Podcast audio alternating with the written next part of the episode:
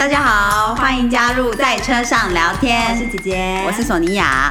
其实我们也不是只有在车上聊天啦。对啊，我们随时随地都有好多话讲。那我们今天要聊什么？大家好，欢迎来到，我是索尼娅，欢迎来到索尼娅的星座笔记本时间。那呃，过去那个周末，大家应该都有感觉到很大的地震吧？就是感觉已经许久没有感受到这么摇晃的感觉了，真的是让人家觉得蛮紧张的。现在又接近，很接近九二一。我其实本来是完全没有想到九二一这件事情，但是我刚刚。今天我录音的今天晚上是呃礼拜二，就是九月二十号晚上。然后我我就想啊，那就是前面两天礼拜一、礼拜二也不用讲了，因为已经过了嘛。那所以我就直接从礼拜三一拿起来看到九月二十一号，就突然大惊，想起就是哇，没想到就就是明天了这样。希望大家过去这个周末在摇晃好摇晃的地震中都平安无事哈。好的，那我们接下来就先进入今天的星座笔记本时间啦。九月二十一号礼拜三呢，月亮进入狮子座了，那它会跟这个木星呢是三分相。基本上木星就是很幸运的星嘛，那月亮呢是这个比较是女性能量啊，或者是家庭啊、情绪之类的，所以表示有木星这个幸运的星呢来支持呃女性家庭跟情绪方面的。有好的运气，所以如果这时候呃可以选择在这一天跟一些女性长辈在一起，或者是有女性的聚会，其实是还不错，还是跟家人聚在一起都是蛮好的哦。然后在情绪的面向，应该也会得到不错的支持，所以大家可以把握一下。如果想要呃打电话给妈妈，还是跟呃。老师问候一下之类的，就是在这一天应该都是还不错的想法。好，那到九月二十二号呢，呃，月亮还在这个狮子座，不过就刚好会跟那个木星，还有我们之前说过 Vesta，就是你的心中的火焰热情的那颗星呢，是对分享，所以。呃，在就是跟家庭关系可能会稍微有一点点，大家比较情绪化一些，所以要小心一点。那呃，可能情绪会也会比较低落，因为毕竟土星的话就会是比较多压力呀，然后大家比较纠结一点点、辛苦一点点的心，所以。他跟月亮，他又不知跟月亮是处于对分相的状况之下呢，就是大家情绪起伏就会比较大一些。那也不要太在意，就是不要说觉得对方就是针对自己之类的。可能有时候就是星象的关系呢，就会导致于大家情绪比较不稳定。就是尽量能够 meditate 一下，平静一下自己的心是蛮好的选择哈。那昨天可以跟家人聚在一起，那礼拜四这天可能就呃稍微问候一下就可以了哈。好的，那么来到九月二十三礼拜五这一天呢是秋分，那基本上春分、秋分、夏至、冬至在占星里面呢都是非常重要的日子。那这一天太阳进入到了这个天平座，那天平座就是所有关于平衡啊、正义啊之类的面相都是。呃，天平的议题呀，在这一天刚好，我们不是之前讲过那个水星呢，是现在是在逆行中。那之前一直是逆在天平座，就在这一天，他即将要转换到这个处女座了。所以他在这天刚好跟太阳交汇在零度点的天秤座，所以是非常 powerful 很有力量的一天。可以，大家可以选择做一些比较特别的事情，或者是如果你之前有曾经觉得失去过某些东西，有一些失误找不到之类的，在这一天也许可以考虑做一些呃冥想啊，呃，就是一个人沉静下来，可能能够找得回来哦。还有呢，就是跟对关系如果有呃什么样的期望。想要许愿的话呢，也是蛮好的一天。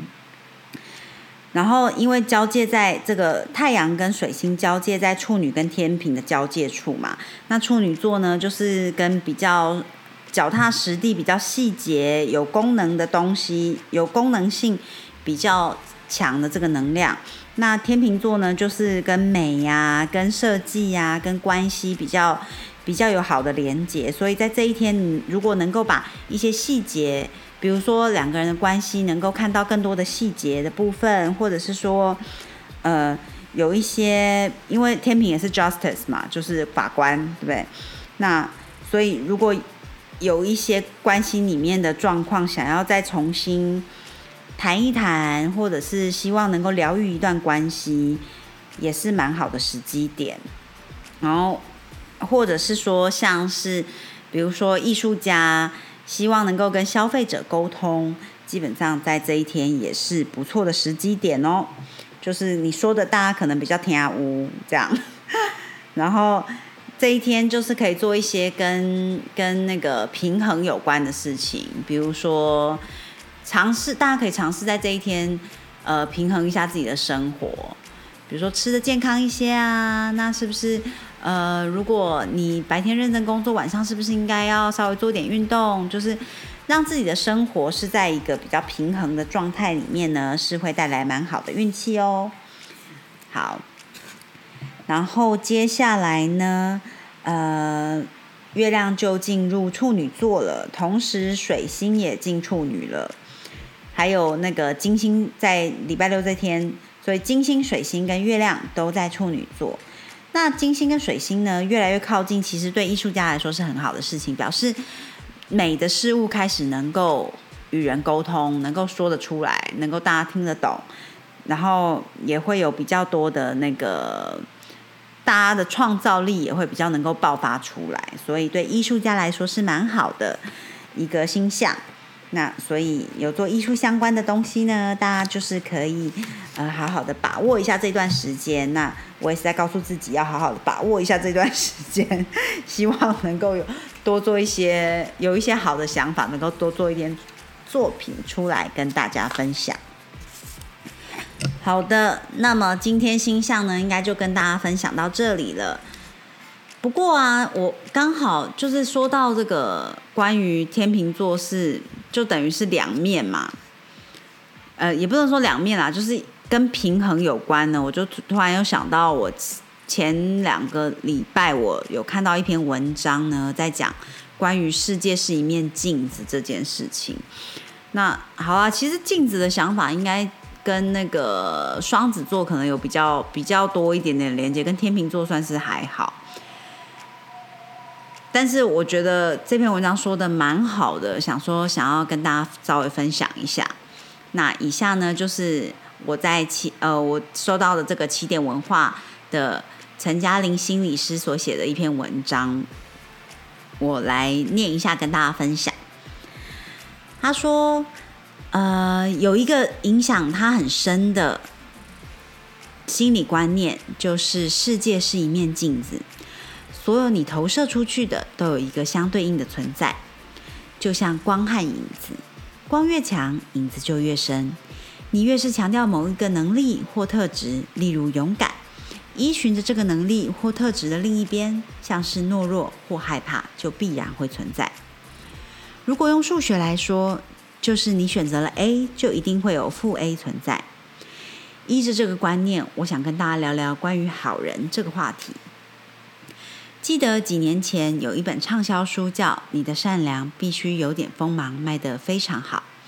当时我非常惊讶，怎么会有这么多人都觉得自己是好人，认定自己就是因为太善良才会被欺负，因此需要变锋芒一点。后来我持续观察这个现象。意识到镜子的另一面，大家不容易察觉到的是，如果你太想要当好人，你的生活就必定要有坏人存在，如此才能满足你的心愿。换句话来说，你的生命如果有不舒服的地方，可能来自于你的执着，而不一定事实就是这样。我知道这个观念有点难懂，违反直觉。我讲两个故事，或许能够帮助你理解。我有一个朋友。每回跟他聊天，总是要听他抱怨老公有多懒，小孩有多皮，仿佛那个家如果没有他就无法运作。他嘴里虽然一直哀叹自己很辛苦，可是行为却做着完全相反的事情，继续当老公小孩的救火队，因为这样她才能在心理上认同自己是一个好妈妈、好太太、好女人。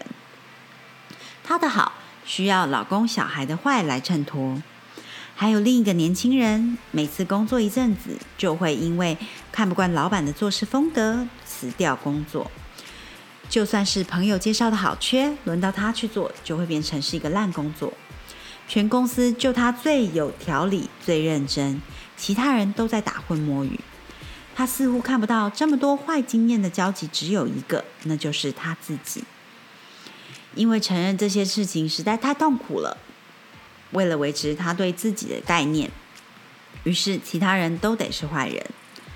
当人太过认同自己的逻辑的时候，旁人是不能够随便戳破的，否则就会被贴上检讨受害者的标签，然后你就会变成他世界里的坏人，让他的幻想得以延续。如果你坚持想要摇醒他，这时候你也落入了同样的心理动力，需要自己是好的。于是他就变成了坏的、执迷不悟的。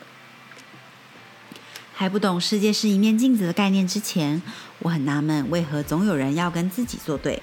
直到明白这一切的源头都是自己，我才释怀了。